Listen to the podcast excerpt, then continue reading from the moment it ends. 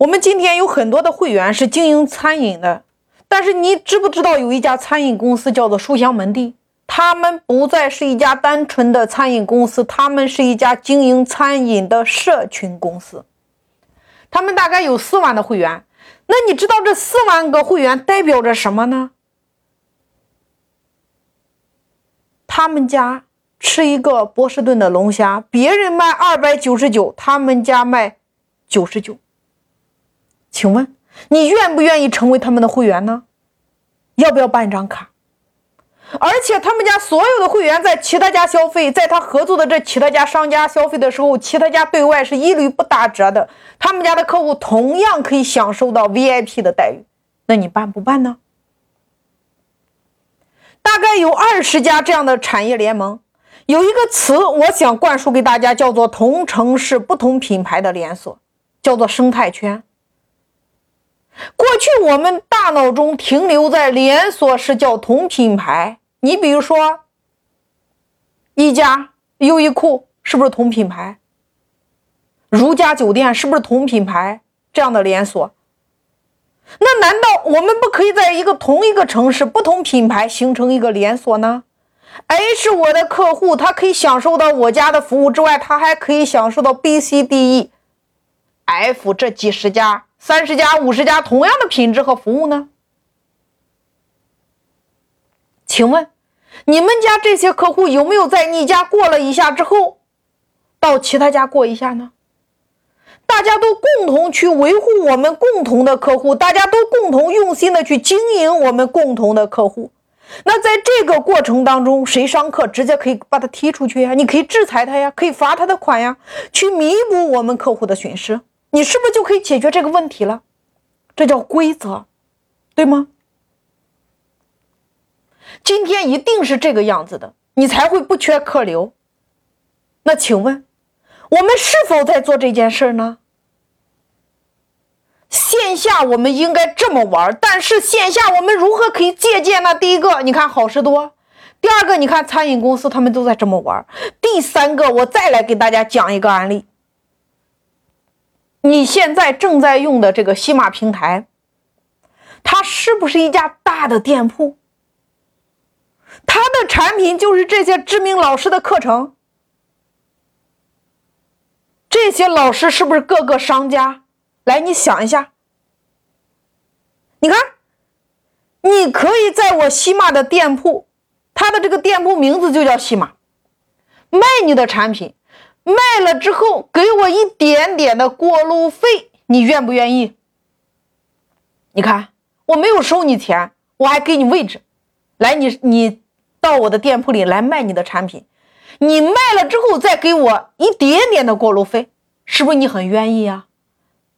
你看，这个时候刚入驻的一些商家，一获利之后，其他的商家是不是看到了？哎，在这个店铺里边不用交房租，不用发工资，居然还能卖的这么火爆，然后他们都入驻进来了，还可以把客户转到自己的微信上。你看，一批又一批的商家进来了。那这个时候，西马这个店铺怎么赚钱呢？很简单呀，来了这么多卖货的商家，那你想不想要靠前的位置呀？你想不想要更多的人看到你呀？那你肯定排到前面，肯定是你的成交量会更好呀。它不就是一家大超市吗？你想要好的位置，那行啊，付费呀。你看卖广告位的费用来了。广告点击的费用也来了，你看这不就盈利了吗？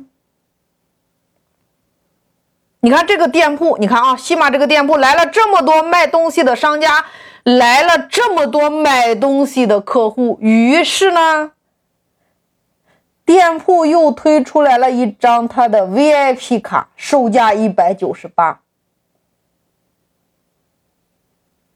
你看。店铺什么也不生产，但是现在他生产了一款叫做 VIP 的会员卡。你买了他的会员卡，你可以免费拥有两万个商家卖的任何一款产品，免费的。最重要的，你持着这张 VIP 卡，你买任何一个商家的产品，你都可以享受到打折。你没有这个 VIP 卡的话，你享受不到打折。你看，消费者是不是就买了呀？那商家，你看商家为什么要把自己的一款产品免费给到这个店铺呢？很简单呀，你商家想不想要更多的流量？你又不想花钱买靠前的店铺和位置，怎么办？拿你一个产品来给我，给到店铺，店铺就会给你个这个产品不断的推流。好了，那每一个卖货的商家都拿出来一款，店铺不就把这几款每个人拿出来一款一包装，就成了 VIP 里边的会员的享受到的产品啊？你看。店铺不生产任何产品，但是比任何一个商家都赚钱，你有没有明白呢？你看啊，你在线下其实线下的同城不同品牌的联盟，其实就可以借鉴线上的，就可以借鉴美团，借鉴西马。借鉴这些平台，他们的玩法只是他们把线下的玩法搬到线上而已，能明白吗？你看，商家和客户为什么都愿意帮喜马裂变呢？因为裂变了对谁都有好处呀。你看，对不对？是不是利他思维？你看。平台能火爆，你在线下你想利用你好你的周边的这个金矿，那就是需要利他思维啊。美团一样，西马一样，拼多多喜一样，淘宝一样，利他思维啊，利商家、利客户、利众生，所以他才可以做的今天这么大呀。美团、淘宝、拼多多、西马一样啊，这是线上。把线下的玩法搬到线上的玩法，这叫全国不同品牌商家的联合，利商家、利客户、利众生。我再来给大家讲一个案例，好事多的案例。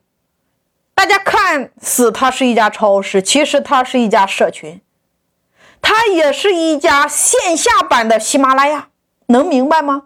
你看好事多，它不生产任何东西，但是它是确实赚的比任何一家卖东西的商家都赚钱。美国大概有八千六百万个家庭，你知不知道他们的办卡率达到百分之九十以上？他们每一年的续费率达到百分之九十六以上。玩法和西马一样啊，你认真看一下，你不是他们家的会员，比如说你要买他的 A 产品，它十一块。这样的美金，但是如果你是他的会员，只需要三块美金，跟西马平台一样啊。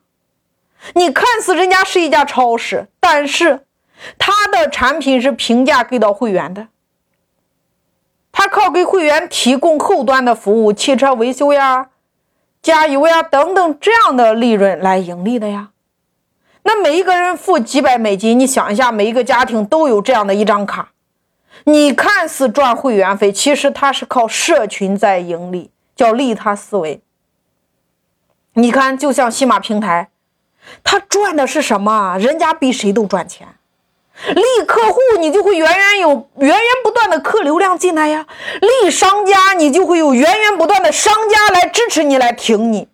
所以说，每一个人都有一座金矿。过去叫做物以类聚，今天叫做以人以群分。健身达人跟健身达人走在一起，吃货跟吃货走在一起，社会精英跟社会精英走在一起，企业主跟企业主走在一起啊，对吗？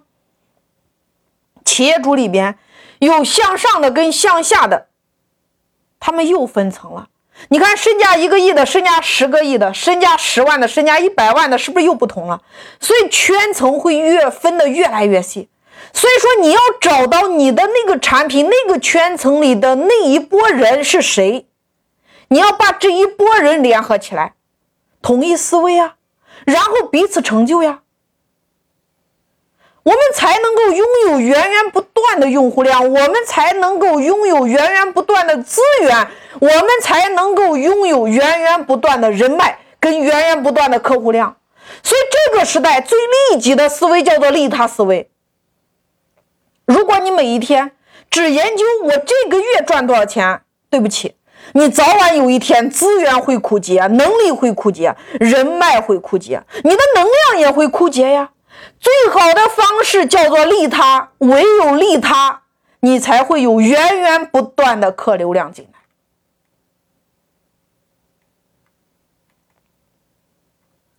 所以我一定要告诉大家，利他最核心的东西叫做多为别人着想。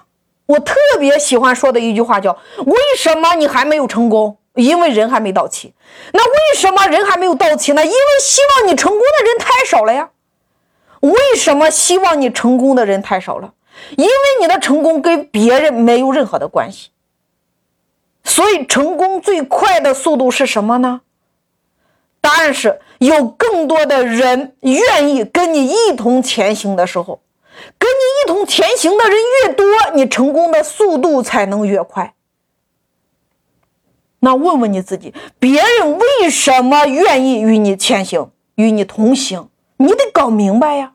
所以你看，滴滴成功了，美团成功了，喜马拉雅成功了，抖音成功了，拼多多成功了，淘宝成功了，好事多成功了，为什么？因为更多的商家愿意与他同行啊，更多的客户愿意与他同行啊。